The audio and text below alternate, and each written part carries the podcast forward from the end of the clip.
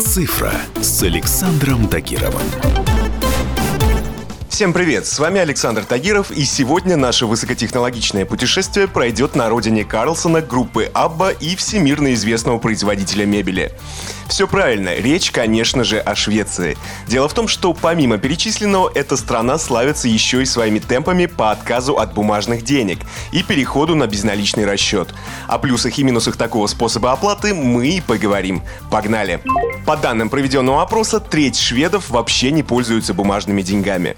Ну или делает это только в экстренных случаях, один или два раза в год. Конечно, речь идет о жителях крупных городов, потому что в маленьких все еще высок процент консерваторов и процент оплат наличными гораздо больше.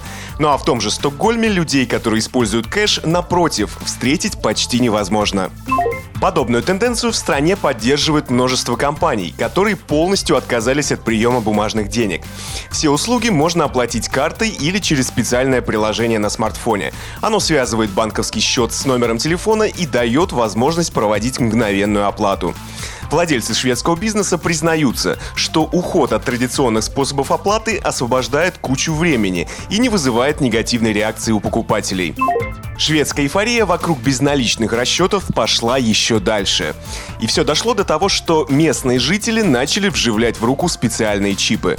Устройства позволяют пользоваться любой информацией, которая может потребоваться в течение дня.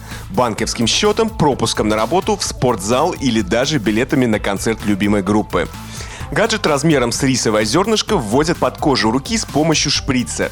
Интересно, что компанию по вживлению подобных чипов основал бывший специалист по пирсингу.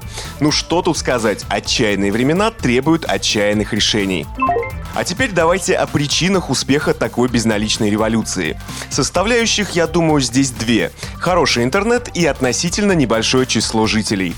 Ситуация в Швеции совпала по всем фронтам. В стране самый быстрый в Европе интернет и относительно небольшое население – всего 10 миллионов. Это даже меньше, чем живет в одной Москве.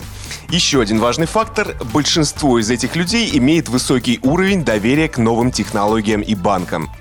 Логичным продолжением шведской политики отказа от наличных должна стать так называемая Е-крона – электронный аналог местной валюты. Внедрять электронные деньги собираются уже в следующем году. Правда, еще как минимум на протяжении 10 лет Е-крона будет лишь дополнением к классическим бумажным купюрам. Сможет ли электронная валюта полностью заменить обычную, станет ясно в процессе использования. Но, несмотря на эти факты, вероятность того, что в нашей с вами стране полностью исчезнут бумажные деньги, чертовски мала. Если сравнивать нас со Швецией и с другими странами-лидерами в области онлайн-платежей, Россия лишена их главных преимуществ – небольшого населения, а также хорошего интернета. Да и создать полноценную инфраструктуру для приема только без нала на такой огромной территории очень и очень сложно. На этом у меня все. С вами был Александр Тагиров. Ищите мои подкасты на всех популярных платформах, подписывайтесь, ставьте лайки и оставляйте комментарии. Всем хай-тек пока и будьте здоровы! «Цифра» с Александром Тагировым.